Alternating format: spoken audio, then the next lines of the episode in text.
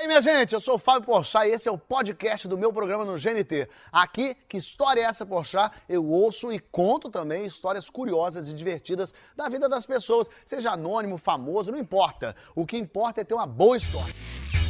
História é essa, Porchat, tá começando, meu povo! Sim,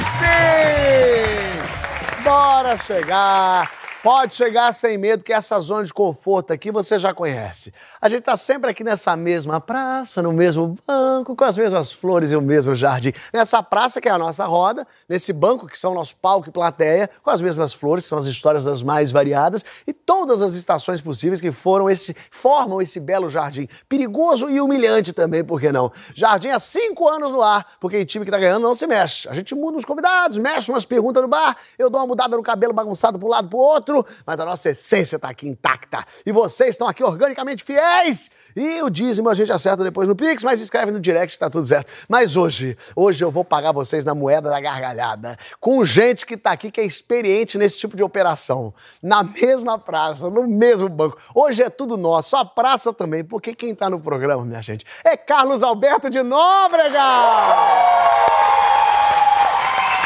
Temos também um convidado especial que veio de Além-Mar, ele que faz rir na mesma língua, mas do outro lado do Atlântico, humorista português César Mourão. E ele que é jovem, ele é uma pequena gazela correndo nos campos dos leões, mas já está acumulando milhas nesse setor do humor, Rafael Saraiva! Na mesma praça, no mesmo banco e com todos vocês aqui, meu povo!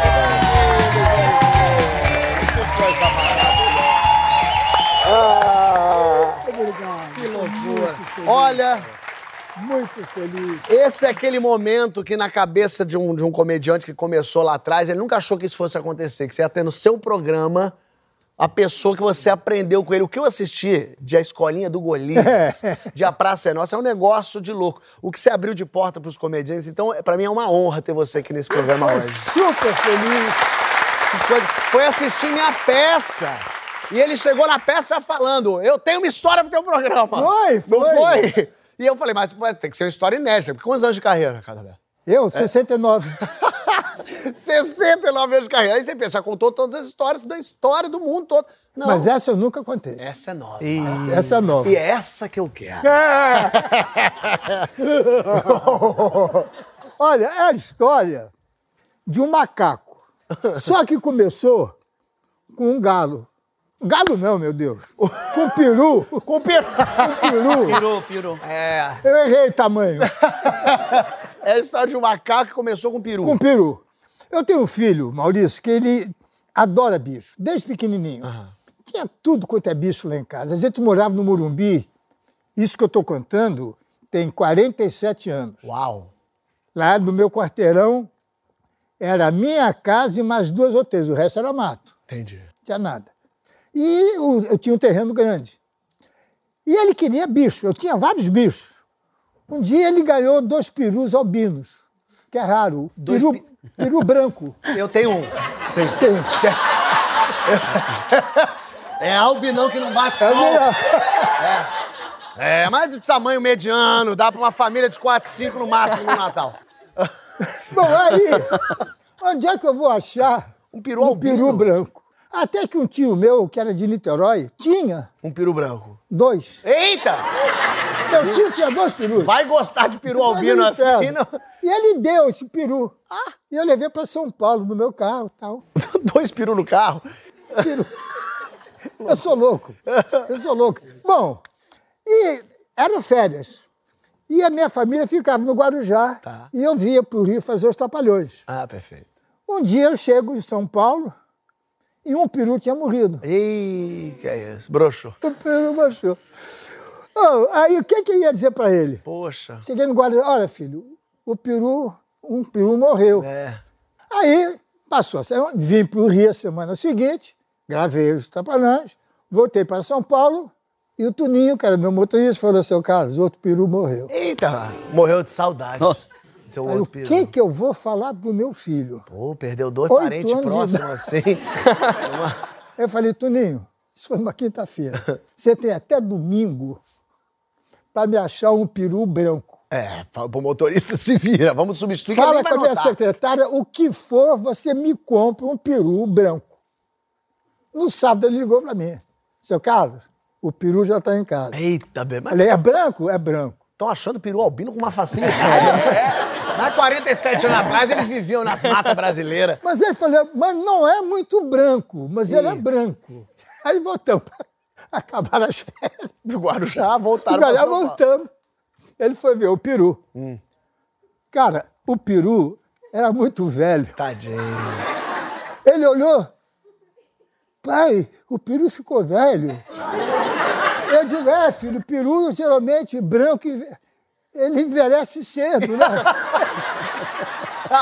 Isso é muito do peru, é tipo É. de peru albino. Mas você explicar pro garoto. Tadinho. Mas o peru, gente, era feio. É. Sabe aquela coisa vermelha que fica debaixo do peru? É o saco. É. Aquele branco? Ele é mais. É. Não, é aquele vermelhão. Sim, É. sim. Nós sabemos, nós Era sabemos. desse tamanho. É. Era, Balança. era desse tamanho. É, quanto É, mais balança. velho, mais vai pra baixo. É. O bicho era feio. Tadinho. Eita, peru feio. E eu não podia. E ele começou A a, ficar triste. Acabei falando a verdade Falou. para ele. E eu falei: que bicho que você quer? Eu quero um macaco. Aí eu me lembrei que eu fazia academia com um dos donos do Simba Safari, lá de São Paulo. Ah, pô. Eu falei, ô fulano, você me arruma um macaco? Ele falou, Casalberto, eu não posso te dar um bicho que está solto para ficar numa jaula, numa, Claro. num, num quadrado. Eu não tenho coragem de fazer isso. Mas o teu pai é muito amigo do Mário Autuori. O Autuori foi um diretor do Jardim Zoológico. Aí eu fui falar com ele. Fui no Jardim Zoológico, expliquei a ele. Ele relutou um pouco. Um belo dia, ele disse, olha, eu vou te arrumar. O macaco. Um macaco. Até que ele telefonou: olha, tem aqui um, um macaco, você- eu, eu vou mandar levar na tua casa. Onde é que eu ia enfiar aquele macaco? Só que eu tinha um gaiolão que era de, de uns periquitos, que já, não, já tinha ido já de embora. É, os teus bichos não vivem, né, cara? Não, não. Eles já. Mas não. É, o peru, Eles os periquitos. Vou botar, já o Chiquinho, já ficou de nome Chiquinho, eu vou botar nessa gaiola. Só que eu tinha um fila. E fila é uma raça dos mais bravos que você possa imaginar. E ele era uma fera. O nome dele era Killer. Killer. Killer, é assassino. assassino em inglês. Assassino em inglês, Killer. Quando ele sentiu o faro do macaco, ele já ficou desesperado. E eu botei o macaco dentro da gaiola. Sim. Aí nós estamos jantando, de repente eu escuto uma gritaria. Um macaco berrando, o cachorro. Soltaram o killer. Ele foi para cima da gaiola. A gaiola caiu no Meu chão. Deus. Ah, que o killer pesa, é um cachorro de 60 quilos. Ele era grandão. O teto era de, de um alumínio.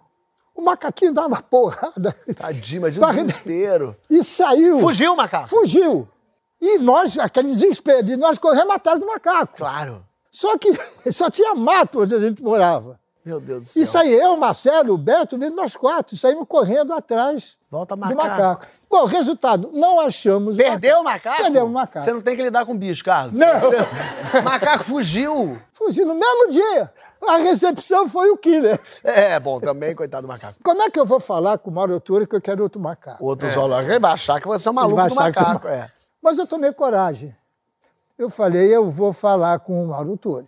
Você foi falar com o dono do Vou zoológico falar de com o dono do zoológico. Aí ele disse, ó, Roberto, eu tenho, eu tenho uma ideia para você. Lá em Sorocaba, tem um zoológico que está a perigo. E eu sei que eles estão precisando de comida para os animais. E eles estão trocando bicho por comida. Que loucura. Eu cheguei lá e tinham dois macacos Olha aí. à venda. Meu Deus do céu. Era, Essa era, é era, errada maca- em tantos eu tô amando. era, era um macaco-aranha, feio, aqueles grandões, braço enorme. E o Chico, o Chiquinho, Ah, que era é. um macaco prego. Falei, eu, eu quero esse daí. Então, gente me deram o endereço e eu fui num determinado lugar para comprar 100 quilos de comida.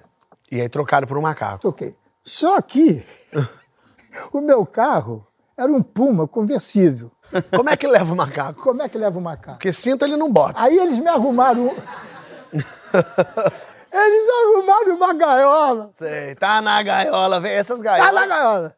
E não, a capota não podia baixar porque a, a Tu galera era sugar daddy de macaco. Tu tava aqui, ó, com a capota Mas aberta o macacão aconteceu aqui, ó. isso! Ele foi no banco do passageiro? No banco passageiro, que atrás do Puma não tinha lugar, era só dois lugares. E eu com o macaco do lado, o pessoal me conhecendo.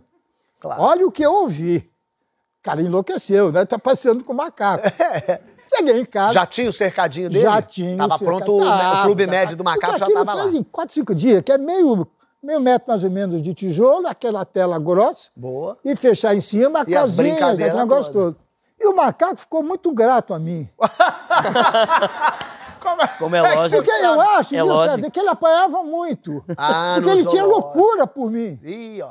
Era assim, verdade, eu buzinava, ele começava a gritar, pular, que ele queria me ver. E eu gritava, ó Chiquinho, ó Chiquinho. Era uma alegria. E quem cuidava do macaco era o meu filho, que era o dono do macaco. Sei. E tinha um funcionário lá que ajudava. Era negócio de jardim, esse negócio todo, ele Sei. dava uma, uma geral. O Fila ficava rondando aquele lugar, pedindo a Deus que aquele macaco saísse. E um dia, ele, o macaco Chiquinho botou a mão fora, puxou o rabo do cachorro e mordeu. Meu Deus. O cachorro enlouqueceu. Não satisfeito, um dia um papagaio voou da gaiola e foi se segurar na- na grade. Do macaco. Tirou o pé do macaco, Que tirou isso? o pé do papagaio. Comeu o pé do papagaio? Eu tive que levar para o veterinário, é verdade. Mas esse macaco, ele não tá me parecendo boa gente, não. Não, mas ele era mansinho. Eu tô vendo. Claro. É que tu não era papagaio. Ele né? era mansinho. Ele só gostava de gente você, cara. brincava. Ele brincava, ele tinha uma arma, ele tinha um sniper. Aí é que veio a tragédia. Eu fui pro Rio, vim pro Rio de Janeiro, fazer os trabalhos. Fiquei dois dias aqui, voltei. Quando eu chego em casa, eu buzinei. O macaco não gritou. Ih, Minha mulher abre a porta da garagem com uma faca na mão e suja de sangue. que isso? E dizendo, calma que já está tudo bem. Gente, nada tá bem com uma mulher com a faca na mão, esperando o marido que ficou dois dias sozinho no Rio. O que, que aconteceu? O Chiquinho pegou o Oswaldo. O Oswaldo era outro bicho, não? Não, o Oswaldo era o nosso funcionário que cuidava do jardim, lavava os vidros Meu da Deus. casa. Eu não sei o que aconteceu que o macaco foi para cima dele, dentro lá da, da casinha, e começou, foi uma gritaria. E meus filhos estavam em casa, menos o, o menor. O Dona. Estava na escola. Sangue por tudo quanto era lado. O, o Beto, que é meu filho mais velho, puxava o macaco pelo pelo, ficou com o pelo na mão. O macaco não largava e mordendo o Oswaldo. Mordeu o Oswaldo. Muito. O, o Beto conseguiu tirar o macaco. Quando saiu, o Oswaldo saiu correndo. O macaco falou, porque você não Meu segura Deus o do macaco. céu! Esse Ninguém macaco tão segura di- macaco, gente. Essa é uma lição importante. Ninguém, Ninguém segura segura. o macaco. Não segura, Sérgio. Não dá para... Nunca tentei, ele, nunca ele é, é capoeirista, ele vai... A minha casa é toda suja de sangue. Primeira preocupação, cadê o Oswaldo? Está no hospital. Meu Deus do céu. E o Chico? Quer dizer, quem é o Chiquinho? O Chiquinho está lá na sala do fundo. É uma sala que tinha vidro que dava para o jardim e o vidro que dava para a sala. Ele tava na sala. Estava lá, ele entrou lá e fecharam a porta. Quando eu vi aquilo, eu falei, vou ter que tirar. E ele estava agitado. É evidente. Eu liguei para o meu filho. Eu vou entrar para pegar o Chiquinho. Mas se ele me atacar, eu vou matá-lo. Que isso, Carlos? Porque o Oswaldo está no hospital. Naquela época não tinha ainda o. essas Moletom. roupas. Não tinha, mas tinha aquelas roupas de, que você usava. De ginástica, é, De que ginástica. combinava. Eu botei duas, aqui duas calças, dois, Casaco. aqui em cima. Peguei uma luva de boxe Que dá jeito pra apanhar o macaco. não, e no bolso um Que revólver. isso, Casaberto? Claro. A história foi virando Não. Romeu e Julieta, sinistro, quando cara, vê sinistro, a sinistro. tragédia. Porque e se ele me ataca? Eu sei lá. Claro. Ele estava assustado. É bom também, ele viu um alienígena É. entrando com a luva de boxe, um revólver, calça de fazer exercício. Quando ele me viu, ele veio, coitadinho, se rastejando. Ele se agarrou na minha perna, ele chorava, coitadinho. E não, eu não conseguia tirar o macaco. Falei, vou ter que levar o macaco para a casa dele. Então ele ficou agarrado aqui e eu ia com o macaco aqui. Foi fazendo um táxi humano do É macaco. pertinho, uns 20 metros mais ou menos, com o macaco agarrado a mim. E, infelizmente, uns dois, três anos depois, eu vim morar no Rio. E aí, meu Deus? Aí eu tive que dar um macaco. Pra quem? Ninguém ia querer um macaco. Claro. Ainda mais depois da fama, que todo mundo ficou sabendo disso. É evidente. Aí o que, é que eu fiz? Fiz uma boa ação para compensar o mal que eu tinha feito antes. Eu levei o macaco pro Simba Safari. Ah, bonito. Moral da história, gente. Não tem um macaco em casa. Dá menos trabalho. Olha que saga, a saga do macaco. Incrível. Que loucura, né? eu nunca mais vi um peru branco. Mas esse macaco, o Oswaldinho, coitado do hospital, tomou, né, tomou um Não, susto. tomou Mas muito. recuperou, o Oswaldo recuperou. Recuperou o Oswaldo. Recuperou. O meu filho, o Não, mais velho, o levou ele para o hospital, não, Ah, tá. deu assistência a tá. ele. Ele recuperou. ele. Não, ele ficou. Só que ele não voltou para cá. Ele agora fica num canto assim, traumatizado, ouvindo a praça é não, a mesma praça e traumatizado. Mas a Adriele tá aqui porque ela passou um susto no hospital também. Mas um susto diferente, né? Não, não é o susto que geralmente a gente passa. Como é que você tá? Tudo bem? Você é enfermeira. Sou técnica de enfermagem. Técnica de enfermagem, perfeito. Estava no plantão noturno, na maternidade que eu trabalhava. E aí, nesse dia, tinha um quarto que estava em manutenção. Então, eu conversando com minha amiga, pensei, a gente podia tirar nosso horário de descanso nesse quarto. Dormir quartinho, manutenção, beleza. né? Só que o hospital é famoso por ter umas histórias estranhas, né? Tipo, que sentido você diz? Sinistras. De fantasma? Isso. Ih, Eu nunca tinha passado por isso. Uma colega que ouviu a gente falando sobre isso falou: olha, eu não durmo nesse quarto. Porque um dia de madrugada eu entrei lá para fazer uma medicação, Ih. ela deu de cara com a janela e viu uma mulher de branco do lado dela. Não tinha ninguém. A mulher só tava ali no reflexo. Eu, cagona que sou.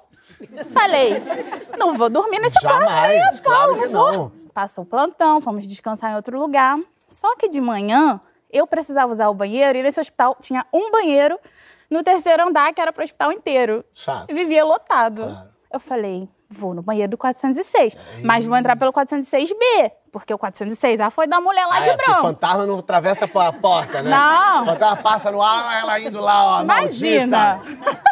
Fantasma não se mexe.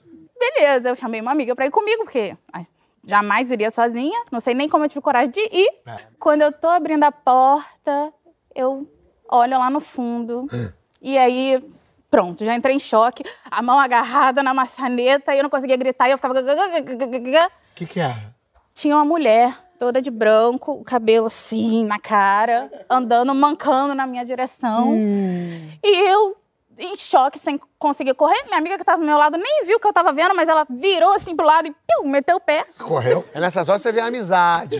Isso aí. E aí? Tenso, né? Mas não era um fantasma.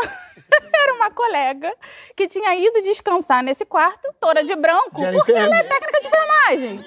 Com cabelo na cara, porque ela tinha acabado de acordar. Porra! Me matando do coração. Mancando, porque quem é da área da saúde sabe que dói o pé, dói as costas, a gente é sofrido. Mas também que técnica de enfermagem veio assim também. Ela foi assim, Não, ó, ela foi mancando do pezinho assim na minha direção. Só que eu já tava tão cagada de medo que claro. era uma situação que era pra ser comum, mas já tão medrosa E que ela virou chegou um filme de pertinho de terror. você? Que Você Não. reconheceu ela quantos passos? Você viu Olha, na minha cabeça demoraram dias. Sei. Mas foram alguns segundos assim, daquela presa ali agarrada na maçaneta.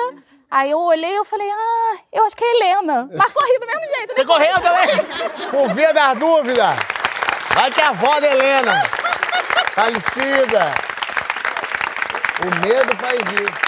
Você fica com medo na cabeça achando que é, não era Aí, nada, era só a Helena. Era uma situação Mas normal. também, né? A Helena veio também pra cima de você, que nem Samara aqui, assim, né? Saindo da cama, não tem Isso é necessidade. jeito de acordar, gente? É, pô. Achei que era um fantasma, era uma outra moça. Eu adoro viajar. Das coisas que eu mais gosto de fazer na vida, aquelas fotinhas ali, tem um monte de fotinha de viagem ali, pra muito lugar que eu já fui. Mas nunca fui a Cabo Verde. Nunca foste a Cabo Verde? Nunca fui a Cabo Verde. É bonito. É bonito? É muito bonito e, sobretudo, é, é perto para nós, não é? é? Para nós, em Portugal, é muito perto o Cabo Verde e mesmo todo o ano faz muito calor, então, se bem que faz um ventão. Eu estou a falar isso porque vai ter a ver com a história também. Ela, ela passa-se na Ilha do Sal, em Cabo Verde, sei lá, 2001, eu trato de uma viagem com a minha namorada na altura para Cabo Verde. Porque é um destino barato, perto, sol, é perto no meio do inverno. Portugal, Cabo Verde? São quatro horas. de- Quatro horas. Sim. Hotel, eu sou um chato com hotéis. Portanto, hotel, tudo certinho, tratei de tudo. E perguntei à senhora do- da, da agência de viagens, olha, e o, e o cartão multibanco funciona lá? Ah, funciona. Normal. Então basta levar este cartão multibanco? Sim, basta levar esse cartão multibanco. Era a minha primeira vez em Cabo Verde. Multibanco é tipo um Visa Multibanco é- Master? ou- Não, ele nem é Visa Master, É é um um, é um de cartão débito, assim. débito de Perfeito. bancário. Ah, então vou levar só este. Tudo bem. Então fomos. Cabo Verde, hotel, ótimo. E eu não pagava nada, deixava. Vinha a conta, ah, vamos jantar, vem a conta, eu assinava. Deixa no quarto que paga Ah, no final. Pago no final, aluguei um carro, ótimo.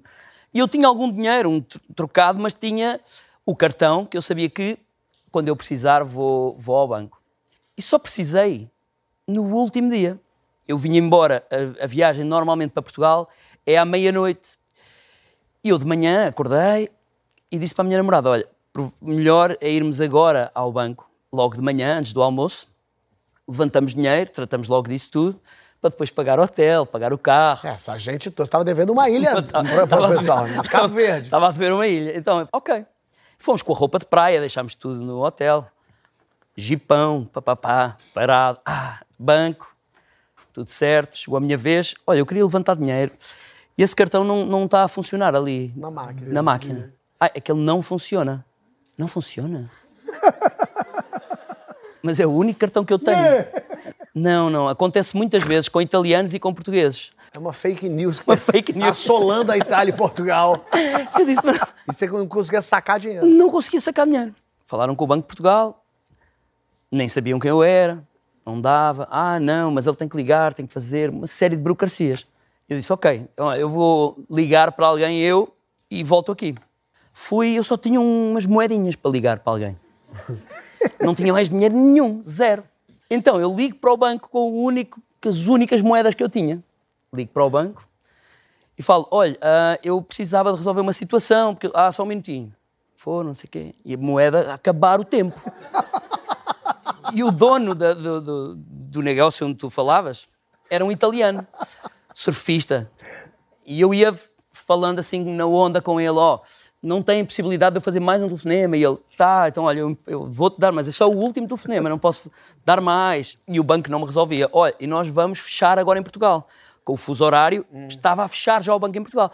E nós não temos como resolver. Eu peço imensa desculpa, mas olha, mas eu tenho dinheiro no banco, eu tenho dinheiro no banco, eu estou em Cabo Verde e não tenho como. e não tenho, tenho tudo para pagar. Ah, eu, eu entendo, mas vou ter que desligar. Mas felizmente, Que pena. infelizmente, que pena. sucesso. Que penas. Volto para o banco. Quando eu volto para o banco, penso: que, ah, eu guardei um cheque que eu tinha. O meu agente, um dia antes, tinha-me passado um cheque de um trabalho que eu fiz. Pensei, eu tenho aquele cheque. Dá para pagar, dá para pagar o hotel, dá para pagar as refeições, o carro. Resolvido. Carro, hotel. Hotel, cheque, aqui. Volto para o banco. Quase a fechar o banco também em Cabo Meu Verde. Deus. Volto para o branco, já aí satisfeitão. Pensei, ah, está resolvido. cheque voltei a na mão. rico. Ah, Sou rico. Vou comprar o hotel. É. então, com o cheque na mão, ah, que bom. E vejo que demora muito tempo assim. Hum. e a falar com uma colega. Ah, não sei não sei não sei. E eu, não. Não tinha fundo. Tinha fundo. Mas ele volta e diz: Ó, a assinatura não é reconhecida. Putz, tinha isso. Porque o meu agente assinava assim. Como era em Portugal, dava para resolver. Ali ele disse: Ó, a assinatura não bate. Então não bate? Então e Portugal? Fechou o banco já lá. Ah, infelizmente, ó, está aqui o cheque, obrigado, não dá. Sucesso. E eu fico na porta do banco a tentar que ele percebesse que eu não podia sair dali sem o dinheiro. Então punha o pé para fechar a porta. Ele tentava fechar a porta e eu com o pé assim, a tentar fechar. Ó, mas vem cá, eu não tenho como. Nisto começa a ficar um ventão na ilha. Nós sem almoço, sem nada, não tínhamos comido nada porque não tínhamos dinheiro Não para tinha dinheiro. ela num canto com frio, de biquíni, um gelo, um vento, coitada, assim a um canto. E eu vou resolver, eu vou resolver. Claro, com Vou certeza. resolver. Então, estamos assim à porta de uma igreja e vejo um senegalês com umas coisinhas assim no chão, vendendo um- uns artesanato, e tinha um violão assim. Eu pensei, é a minha única alternativa. Você. Eu vou violão. pegar, toco violão, eu vou pegar o violão e vou pedir à porta da igreja que até fica um cenário bonito. Minha namorada de biquíni lá atrás molhada. E eu acho que o povo de Cabo Verde vai, vai compreender. Vai se apiedar, é. Então sento-me ao lado do senegalês, que falava assim um, um português, mas falava francês também. E ele pergunta se eu quero comprar alguma coisa. Eu digo, eu- eu estou com menos dinheiro do que tu, nesta altura. Eu me quiser. quero com menos. E meio que, meio que começa a desabafar a história com o senegalês, que fica com pena de mim, que dá assim um toque. Ah, entendi. E eu disse: Ó, eu posso usar o, o seu violão? E eu toco, só para tentar. Claro, pego no violão. Na hora que eu sento para começar o primeiro tema, aparece o cara do carro, grandão, e vem com um ar de quem não ia dar nem uma moeda. vem assim andando para mim, a apontar. Ah, Que eu tinha que entregar o carro tipo meio-dia. E pego no violão, paro e enfrentei. Vou ter com ele, olha, des- desculpa, eu peço imensa desculpa, sou uma pessoa muito séria. E ele começa a olhar com mais calma para mim, porque até aí ele estava bravo. E ele pega no cheque e diz-me, olha, o meu irmão é dono desse restaurante aqui. E ele vai para Portugal amanhã. Se ele acreditar na tua história, ele dá esse dinheiro que está aqui, em dinheiro, tu paga. pagas o carro, pagas o hotel. Se o meu irmão não acreditar na tua história, acabou, não sei o que é que vai acontecer. Vai apanhar muito. Já era tarde, frio, fome, muita fome, muito frio. Então fomos ao, ao restaurante. E o senhor explicou em crioulo, eu não entendi, crioulo para o outro, o que é que acontecia, o cheque, cheque. Só que ele tinha uma filha que morava em Portugal, estudava em Portugal. E ele disse, eu vou ligar para a minha filha. Se ela disser que sim, eu resolvo. O irmão também assim, sério ao lado, grandão, namorada, biquíni, cheio de frio. Eu, cheio de fome, a dizer, vou resolver, claro que vou resolver, está tudo bem, está tudo bem. Eu vou resolver. E eles ligam ao telefone. Então, minha filha diz que é possível. Au. Alívio. E eu vou dar esse dinheiro. Quando ele começa a contar o dinheiro, eu olhava para o dinheiro e para a montra da carne que ele tinha no, no restaurante. Morrendo de fome. Morrendo de fome. Ele começa a contar o dinheiro, a contar o dinheiro, a contar o dinheiro e dá-me o dinheiro. E aí resolveu a minha situação. Eu pago o carro, vou ao hotel. Ah, ele ofereceu-nos o jantar no restaurante dele. Ele te deu dinheiro para você dar o dinheiro de novo Exato, para ele, e ele, e ele não aceitou. Eu ofereço o jantar, babá, muito obrigado. Jantámos, aeroporto, viemos embora. Pronto. E parecia que estava tudo ok com a ilha, aquela, aquela história ficava ali.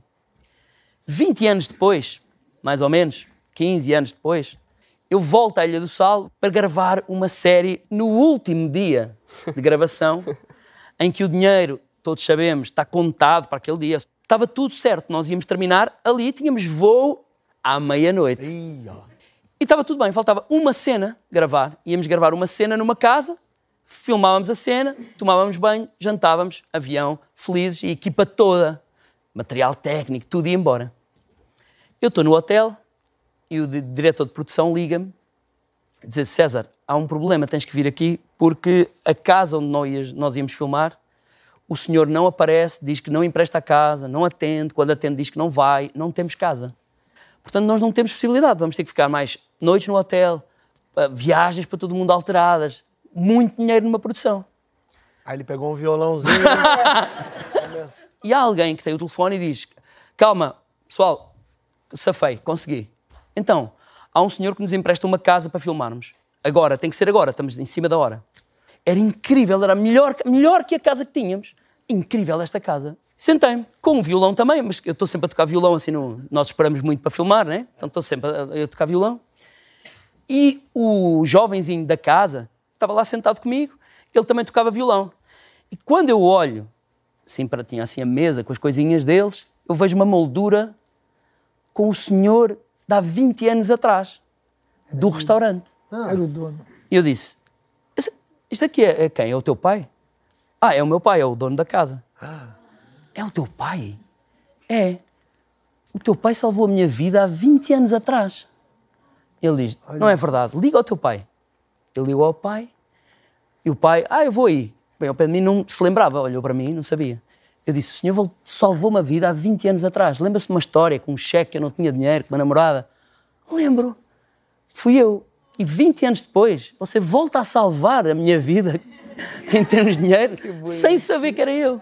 Olha aí, o povo de Cabo Verde é o máximo. Salvou-me é o máximo. Coisa mais linda. Muito bom. Muito bonitinho. Volta a salvar. Você já veio ao Brasil muitas vezes? Muitas vezes. Já foi assaltado? Já morei aqui. Já, Já morou aqui? Já foi assaltado? Nunca fui Ah, assaltado. não viveu aqui mesmo, então. Se eu perguntar aqui, quem já foi assaltado alguma vez na vida? Eu. Já foi Quatro. assaltado? Foi sequestrado, inclusive. Aqui Fábio. no Brasil é assim. No Brasil, de perder a mão, aqui é o braço. Quem já foi assaltado duas vezes? Duas vezes. Duas vezes. Duas. Três vezes. Três vezes? Foi três vezes assaltado?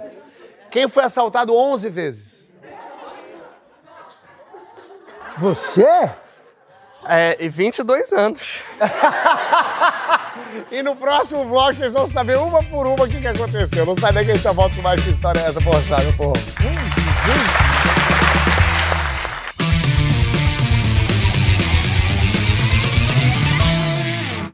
História essa, poxa? Está de volta recebendo Carlos Alberto de Nóbrega, César Mourão, Rafael Saraiva e você. Temos muitas histórias. O pessoal no Brasil acaba que é- ser assaltado já nem é mais uma história. Mas ser assaltado 11 vezes, Rafael. É difícil. É, opa! É duro. É complicado. Acho que tem assaltante que não assaltou 11 vezes na carreira dele. Você, com 22 anos só. Então faz um highlight pra gente. Pega os melhores momentos, piores momentos e conta pra gente. A primeiro assalto, você lembra? O primeirão bonito? Lembro. É, primeiro que eu tenho essa cara que é um pouco propícia, né? Assim, eu tenho uma carinha meio de trouxa em algum lugar. Eu, eu- super te entendo. Não, eu também tenho. eu faço terapia, eu sou bem resolvido com a minha cara. mas eu sei que é uma cara, assim, boa pra assaltar. É bom, bem se vê, bem É. se vê. E a primeira vez, eu tinha mais ou menos uns seis anos, foi com a minha tia. Foi um assalto tranquilo, assim. Ai, graças a Deus. Amém. Foi de boa que ela. Ele abordou a gente, ela deu um celular que era falso, que eu descobri depois, me pegou e a gente saiu correndo. Tá bom. Esse foi o primeiro. Você vivenciou um assaltinho Eu ali. entendi. Existe Simples. assalto. Co- Começar a infância. No Brasil é assim que a gente É. começa a infância. Um assalto simples. É. Assalto simples, esse foi um assalto simples. Aí, com meus 13 anos, pré-adolescência, eu comecei a sair sozinho e tal. Eu sou do teatro, né? E teatro tem muita coisa com maconha. E aí, eu tinha um amigo maravilhoso, inclusive Samuel, é, que já fumava. é, e aí ele falou, cara, quer fumar? Aí eu falei, quero, resolvi, vou experimentar. Aí ele falou, pode ser na sua casa? Eu falei, não, não. Na minha também não. Onde é que a gente vai? Onde é que a gente vai? A gente falou, vamos na praia? Vamos. Isso era uma terça-feira de noite. Terça-feira de noite, a praia tá vazia. Tá, de noite, normalmente, as praias. É. Em Portugal acontece muito também. Pois é. Em Portugal acontece também Eu muito. achei que era um fenômeno raro no Brasil, mas não. Em Portugal, Não, em Portugal também. também Não, é, eu entendo.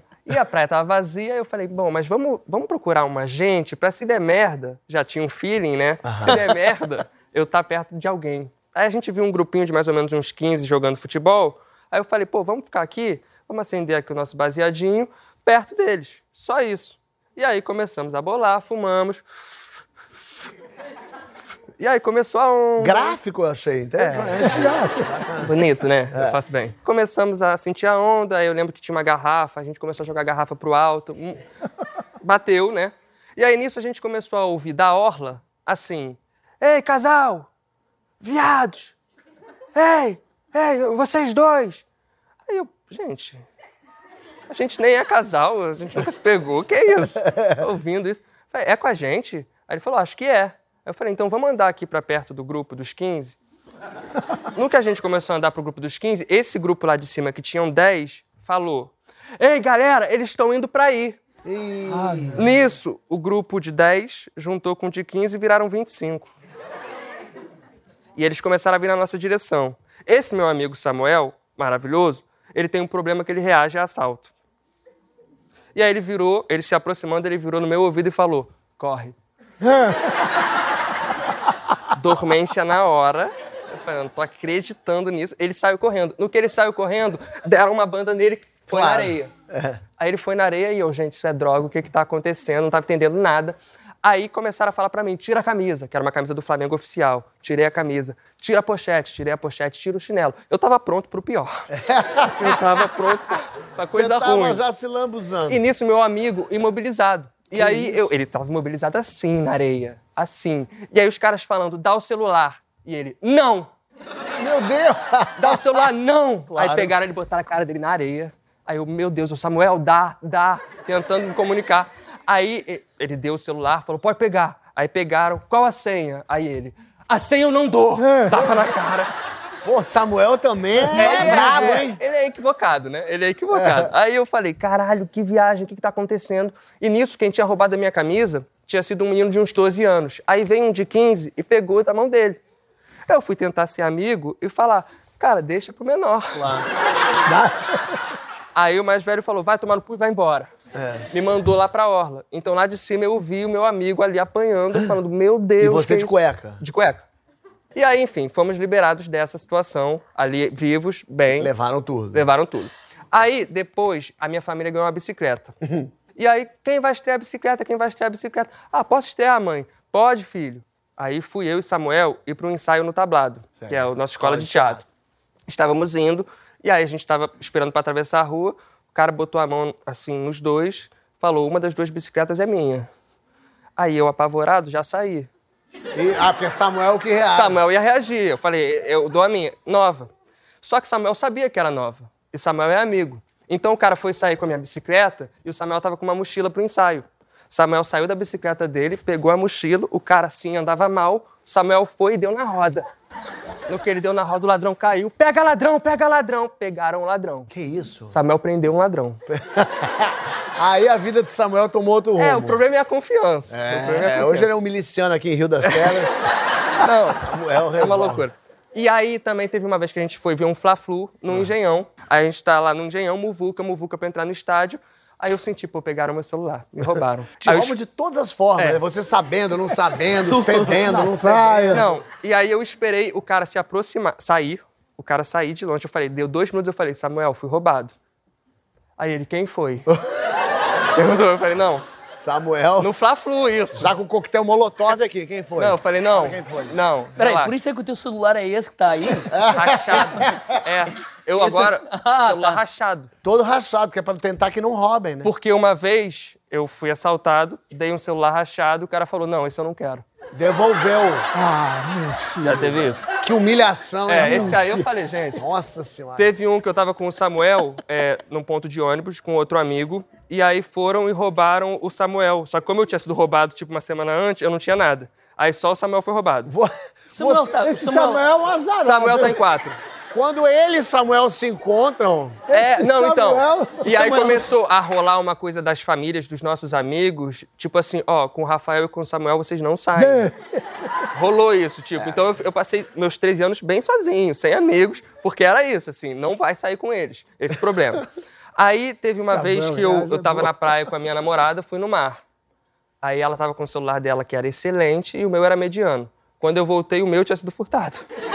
É com você É comigo, mesmo. é comigo. Aí eu falei pra minha família, gente, fui roubado. Aí minha mãe falou, não, não tem a menor chance de eu te dar um celular, você vai agora aguentar isso, como é que a gente resolve isso? Aí me deram o do meu cunhado. Aí, não perde esse, Rafael. Aí deu uma semana, eu voltando de uma festa. Loucura. Com Samuel? Não, sem Samuel.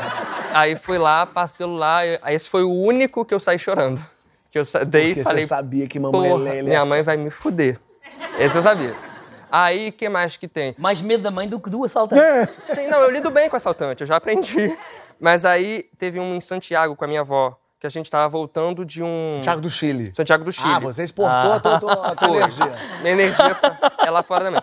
Tava com a minha avó num shopping e a gente ia voltar pro hotel, que era tipo dois quarteirões, assim.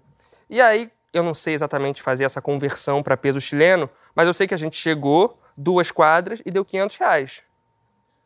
Aí eu falei, ué, tá. Aí falei, paguei, paguei. Aí eu cheguei no hotel e falei, gente, duas quadras, 500 reais. Aí eles falaram, você falou que era turista? Aí eu falei, falei. Aí ele, é roubo, né? Aí fui roubado lá em Santiago. Aí teve uma vez também que eu fui jogar uma pelada, é, uma pelada que eu tava na rua. São 11, sério. É, São 11. São muitas. São muitas. Aí eu vi que tava rolando uma pelada na lagoa, aí tava sozinho, eu fui parar pra jogar com minha mochila, tava É, mas não voltando. faça mais isso. Não, Ah. fui. Aí eu botei a mochila num cantinho e, e fui jogar. Ah, você merece, sabia? É. Ah, eu quero que se foda agora. E joguei bem. Ah. Joguei bem, fiz gol. Aí eu falei, caraca, me enturmei, tô bem. Aí fui embora, mochila, cadê? Levaram, Levaram é? a mochila. Caramba, hein? É, não, é- não dá pra esperar. E a, a última situação foi que a minha mãe estava num bloco de carnaval. ela estava lá e a gente ia se encontrar. E ela não gosta de mexer em celular no bloco, naturalmente. É, é só você que gosta. Pois você é. fica assim, ó. Oi, tô no bloco, hein? Ó, tá aqui, hein? Ei, joguei aqui! Quem quiser que pega! Ó, rapaz.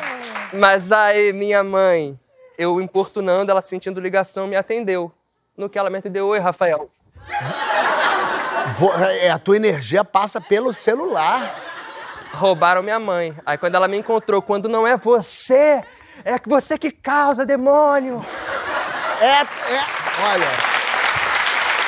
Realmente. Mas você sabe que lá no. E dos tempos, lá de trás, eu cheguei a fazer uma participação aqui no programa da Xuxa. A Xuxa tinha um programa aqui na Globo e eu fazia, fui chamado com um grupo de atores para fazer improviso.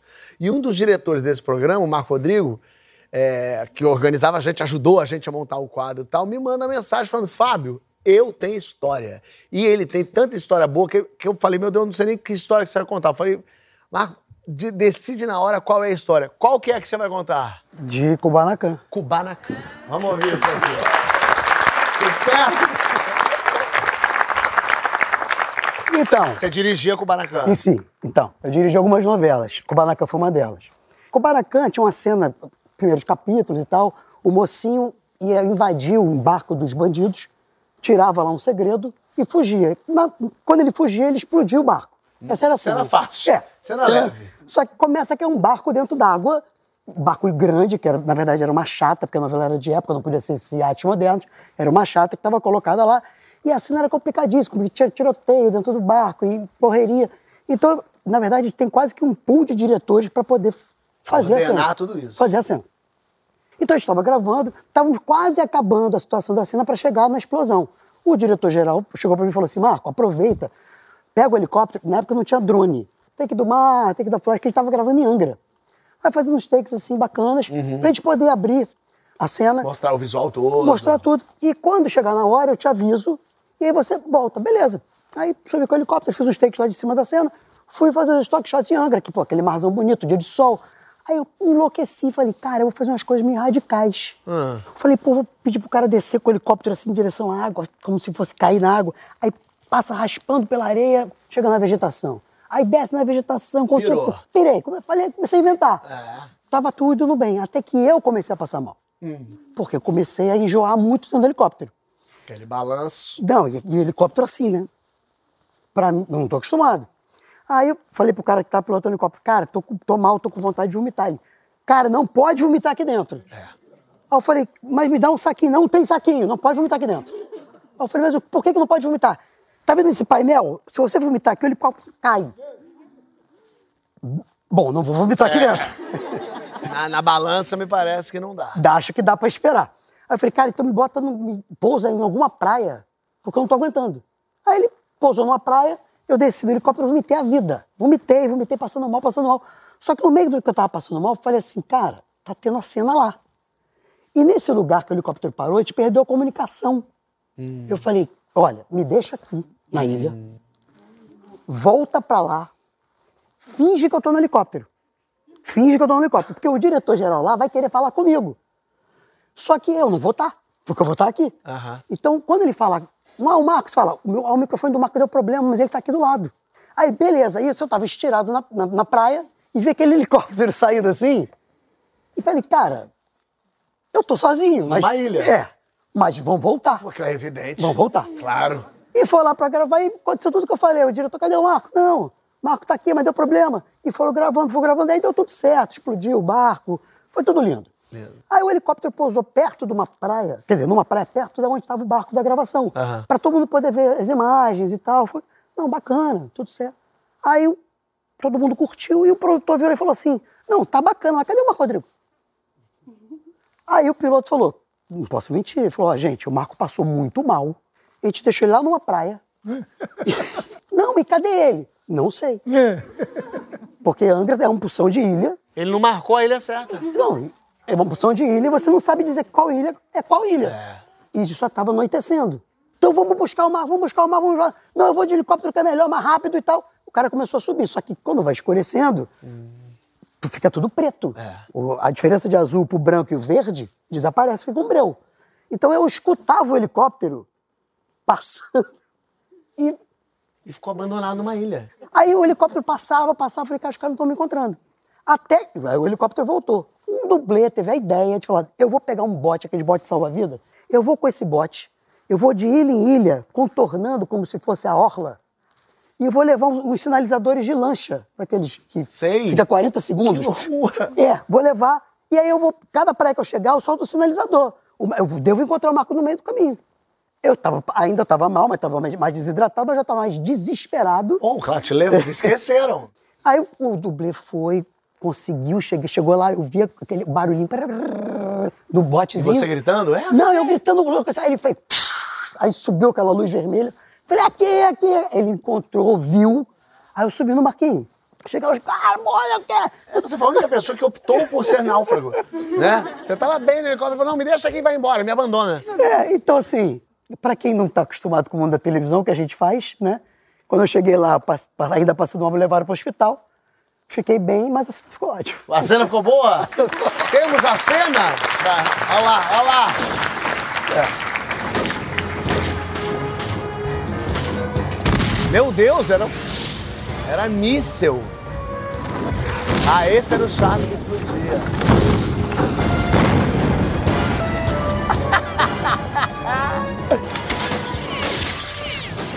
Era uma cena complicadérrima mesmo. E tudo isso você não filmou nada disso, tava perdido na ilha. Parabéns, então, ao diretor que filmou essas imagens e ao piloto do helicóptero. Valeu. Que loucura, a pessoa optou por ficar perdido na ilha, realmente. Minha gente, vamos para as perguntas do programa? Vamos lá. Ih, Quero saber coisa de lápide, quero saber coisa de primeira lembrança da vida, mas tudo no próximo bloco. Não sai daí que a gente já volta com mais.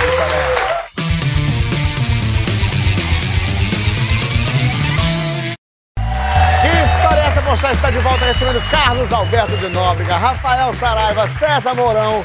E é o momento das perguntas do programa. Quero saber a primeira lembrança que vocês têm da vida. É, eu devia ter uns quatro ou cinco anos. Eu via o meu pai escrevendo, batendo assim os dedos num, num- aparelho que era máquina de escrever. Eu me lembro do meu pai, ele era forte, estava sem camisa, lá em Niterói. E eu achava aquilo fascinante. Então, a coisa que assim mais antiga que eu me lembro Que bonito. é ver a máquina de escrever que eu amo até hoje. Bom, bom. Rafael, primeira lembrança. A minha primeira lembrança é mais uma sensação, assim, minha mãe me levava muito a teatro. E eu me lembro muito da sensação de ser plateia e de desejar, de alguma forma, estar fazendo aquilo. Olha só. É, teatro foi uma coisa que sempre me, me arrebatou muito, assim. Então eu me lembro muito de pequenininho, três anos, quatro anos, ser plateia, assim. Legal. César. Então, a minha primeira lembrança talvez seja uma, uma bicicleta que eu ganhei no Natal, que tenho a perfeita noção de como era uma bicicleta de ciclista, aquelas que têm o volante de ciclista, ah, que o meu avô me ofereceu e eu lembro-me de chegar assim à- no Natal à cozinha e ter a bicicleta assim, quase que reluz. É assim a primeira lembrança que eu, que eu, Ótimo. que eu me lembro. Vamos lá. Uma gafe inesquecível que você cometeu ou que cometeram com você. É um pouco pesada. Ih, então já gosto.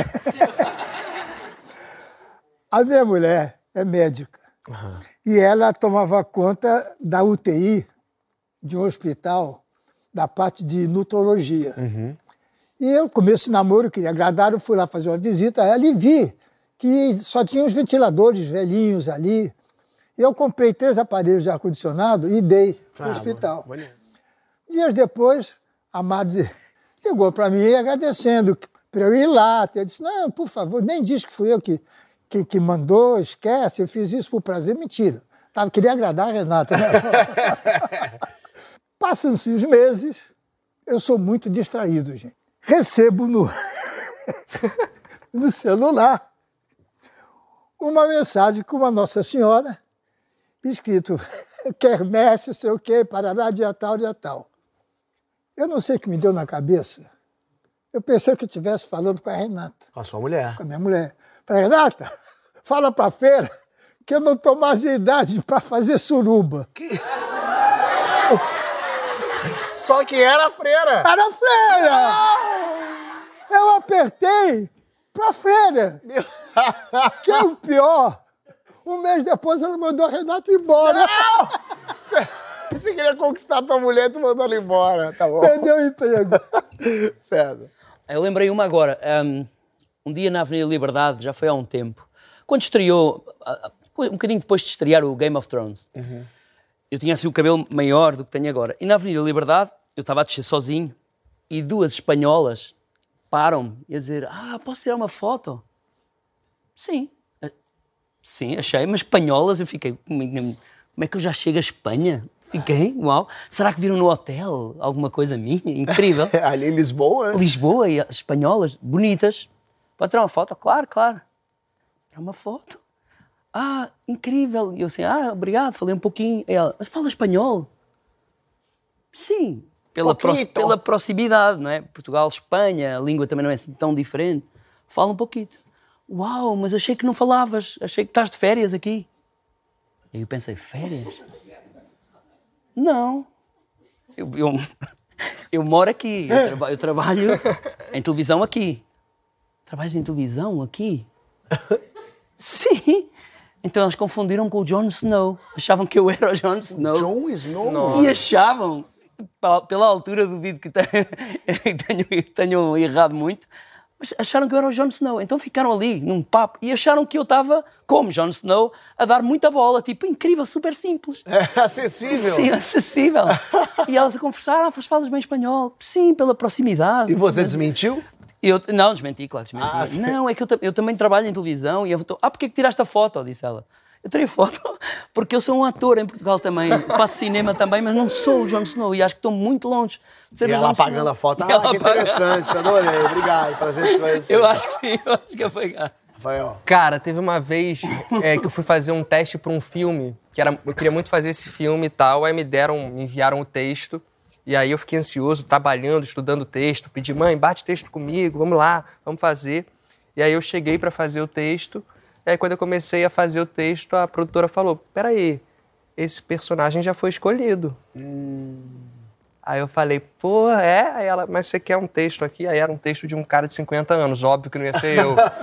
aí me deram, aí eu fui sabendo que eu não ia passar. Constrangimentinho. Constrangementinho, legal. Gostei, né? gostei. É, chato, chato. Decepção. Primeiro crush famoso. Giovanna. Fala, quer falar? Giovanna? Giovanna Antonelli. Giovanna Antonelli. É, o- é, Era o- apaixonado por É, ela. pequeno, assim, ouviu falar, nossa. Como é que você sabia? O que não? Porque ele falou Giovanna, eu falei Giovanna. Giovanna, Giovanna Antonelli. Imagina ela, é que fosse. ela é maravilhosa. Ela é. Ela é. É foda. E Ela muito tava no atriz. clone nessa época? Ela tava o Não, quê? clone eu tinha um ano, Fábio. clone eu tinha um ano. Ela Ela tava tava em... fazendo o remake do Rei do Gado. Eu aqui. Era viver a vida. Viver a vida. Era essa onda. Tem razão. Tem... Peço até perdão. A minha é brasileira também. Ah. Maite Proença. Maite Proença, belíssima. Maite Proença. Perfeito. A minha vocês não vão se lembrar. Rainha Dona Amélia.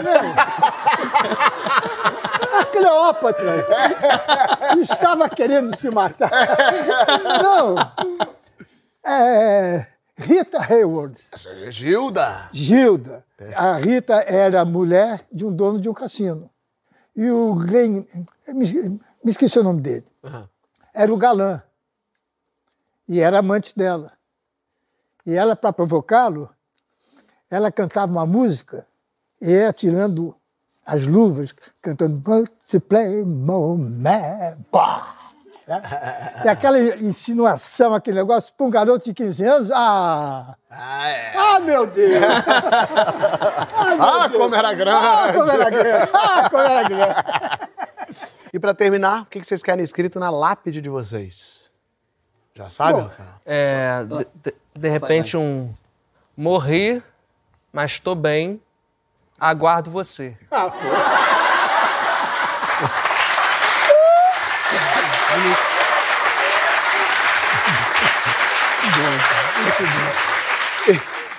E embaixo, causa mortes, assalto.